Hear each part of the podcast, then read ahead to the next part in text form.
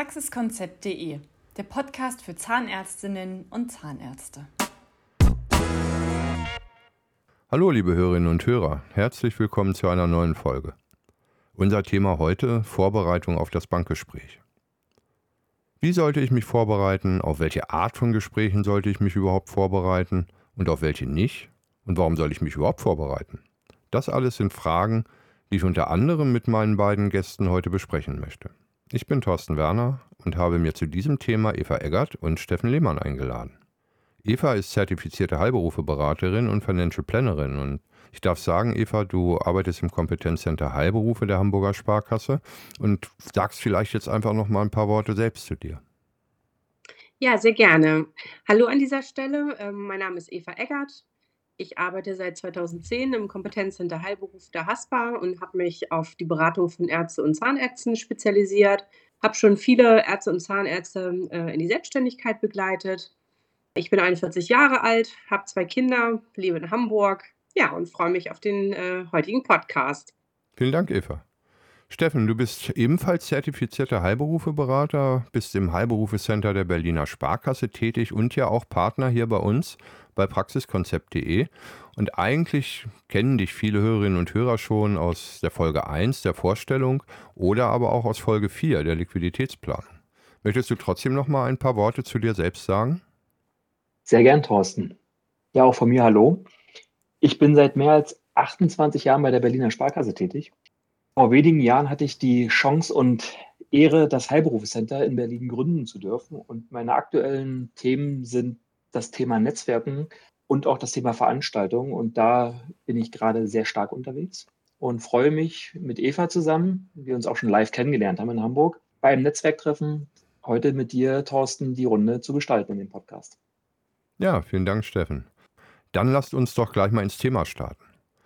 Eva, auf welche Art von Bankgesprächen sollten sich die Zahnärztinnen und Zahnärzte deiner Meinung nach denn vorbereiten? Also das, was mir als erstes einfällt, ist das Thema der Niederlassung, wenn ich eine Praxis übernehmen möchte oder eine Praxis neu gründen möchte. Das ist so für mich das Hauptthema. Ich persönlich würde mich aber, glaube ich, auch auf ein ähm, Thema zur Baufinanzierung vorbereiten. Aber natürlich auch, wenn die Praxis eventuell mal nicht so gut läuft, also in einer Krise sich befindet und man dann mit der Bank sprechen muss, schräg, schräg möchte.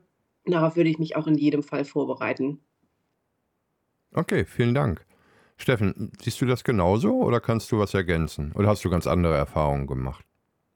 Jetzt hat ja Eva schon die Themen der Gründung oder des Zahnarzts selbst, was die Praxis betrifft.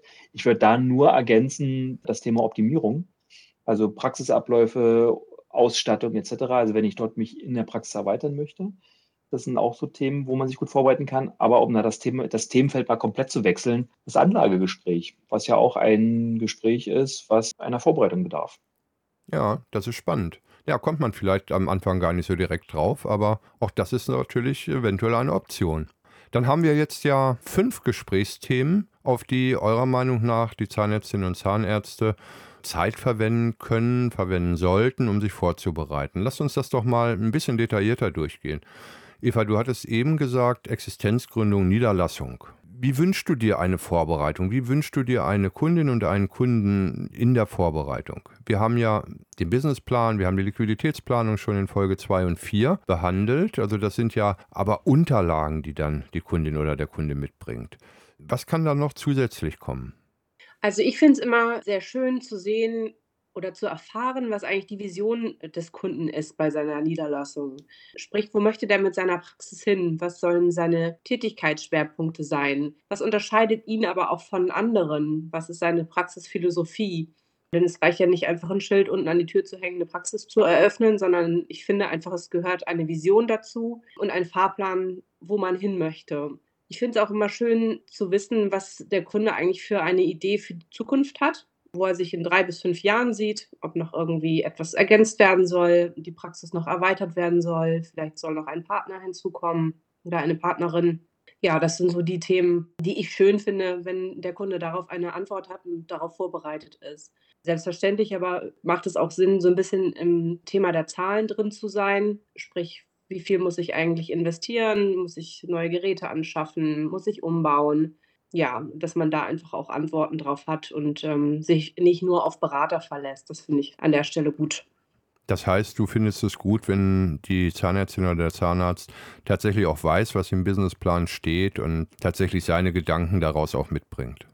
Ja, in jedem Fall. Das äh, macht, finde ich, absolut Sinn. Auch für den Zahnarzt selbst, denn ein Businessplan ist ja kein Selbstzweck, sondern ja auch ein Gerüst für den, für den Zahnarzt, an dem er sich entlanghangeln kann. Und wenn man für sich selbst eine Vision und ein Praxisziel definiert hat, macht das schon auch Sinn, weil man sich damit auch gut selber kontrollen kann. Steffen, ist das auch deine Erfahrung, dass Kundinnen und Kunden tatsächlich mit einem Businessplan zu euch kommen, den sie auch kennen, in den sie auch vertreten können inhaltlich?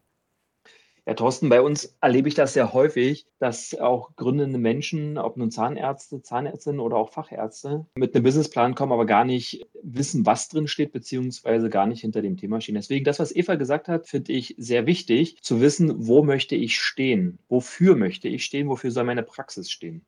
Und eine andere Facette, die ich sehr häufig erlebe, wenn man die Frage stellt, warum möchtest du dich gründen an der Stelle, warum möchtest du Arbeitgeber werden? Das ist auch eine Frage, die ich nur jedem raten kann, tiefer mit sich selbst auszudiskutieren in Vorbereitung der Gründung, aber auch im Vorbereitung des Bankgesprächs, weil als Arbeitgeber habe ich nochmal andere Pflichten und als Arbeitnehmer. Und das ist eine wichtige, eine wichtige Facette, die jeder für sich äh, erarbeiten darf.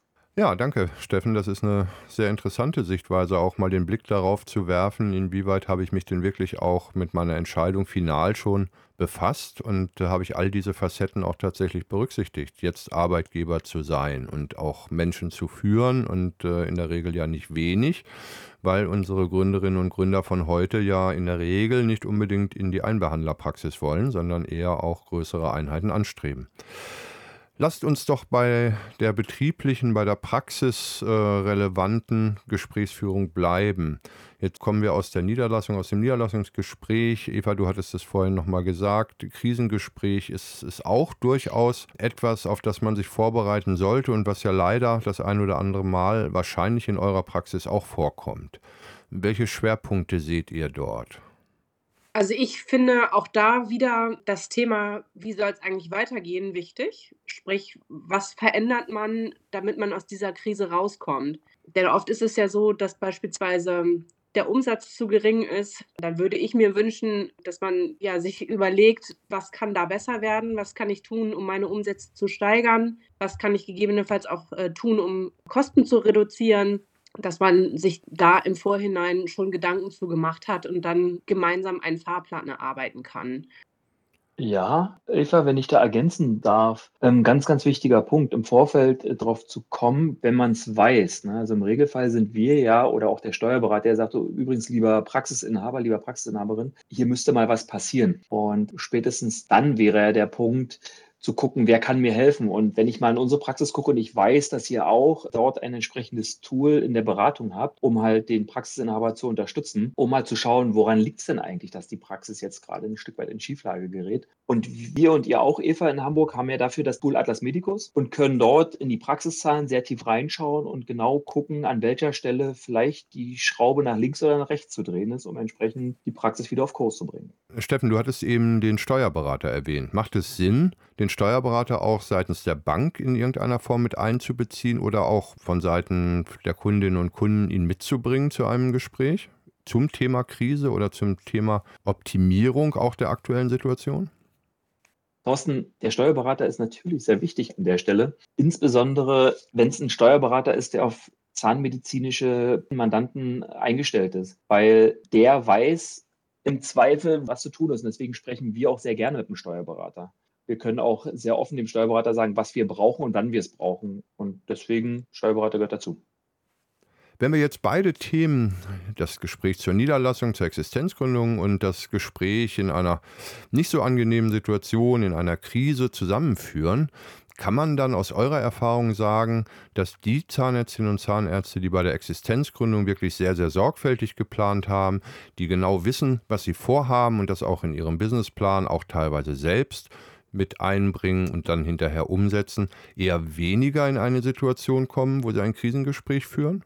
Oder ist das egal? Also ich äh, kann das auf jeden Fall bestätigen.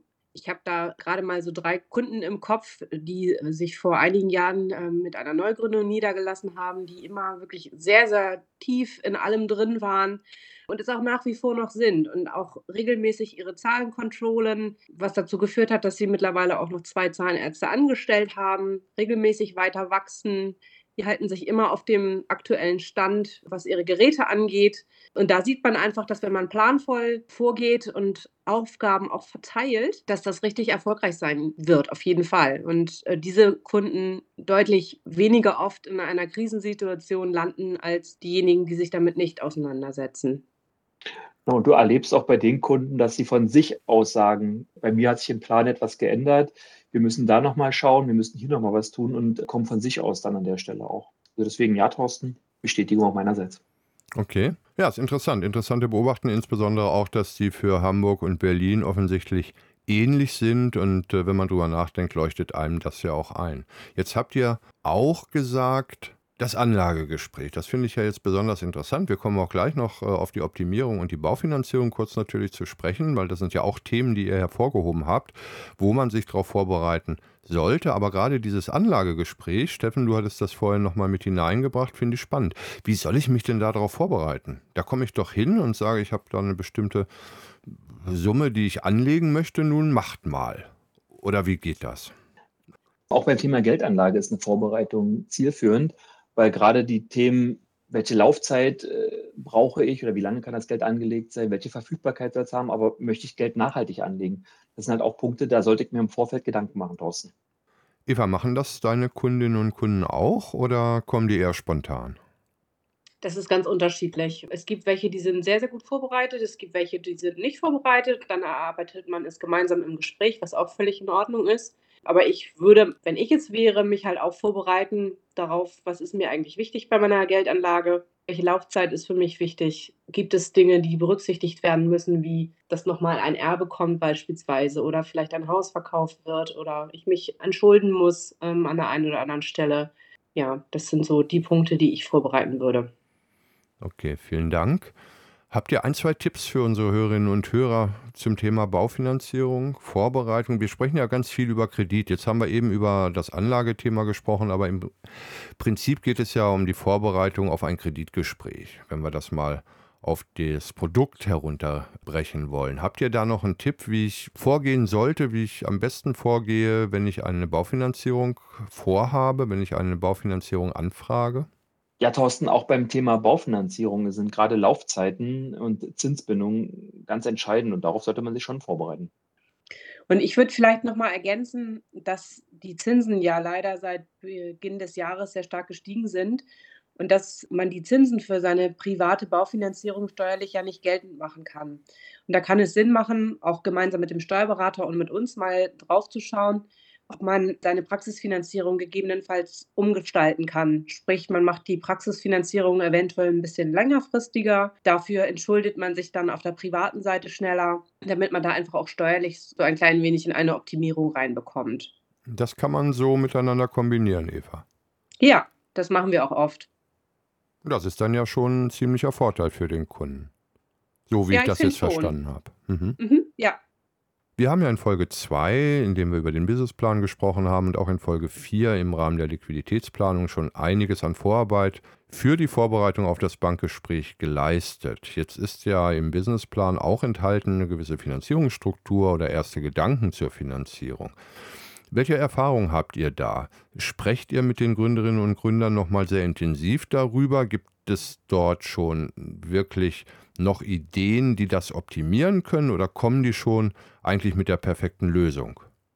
Häufig ist es so, dass Gründer und Gründerinnen mit einer Idee kommen, weil sie aus ihrem Netzwerk gehört haben, mein Kompagnon oder mein Kollege hatte auch so finanziert. Und gerade in der Zinswelt, in der wir uns gerade befinden, macht es durchaus Sinn, dort zu schauen, was in der Region für Möglichkeiten bestehen. Also ich erlebe es hier, in Berlin haben wir die, die KfW-Bank, äh, die Ihnen bekannt ist. Ich habe die Möglichkeit, über die Berliner Sparkasse zu finanzieren. Aber ich habe auch noch andere Programme aus, den regionalen, aus der regionalen Förderbank, der Investitionsbank Berlin. Und da ist es ja genau meine Aufgabe, dem zu Gründenden oder auch dem Praxisoptimierenden, dort das beste Modell für sein Vorhaben hinzustellen. Ja, vielen Dank euch beiden für das Gespräch. Ich glaube, das hat doch die ein oder andere Information mehr gegeben und die Hörerinnen und Hörer können sich jetzt noch ein Stück besser auf ihr Bankgespräch vorbereiten, als das vielleicht vorher war. Danke, Eva. Danke, Steffen. Vielen Dank. Hat Spaß gemacht. Mir auch. Bis zum nächsten Mal. Tschüss. Bis Thorsten. Tschüss.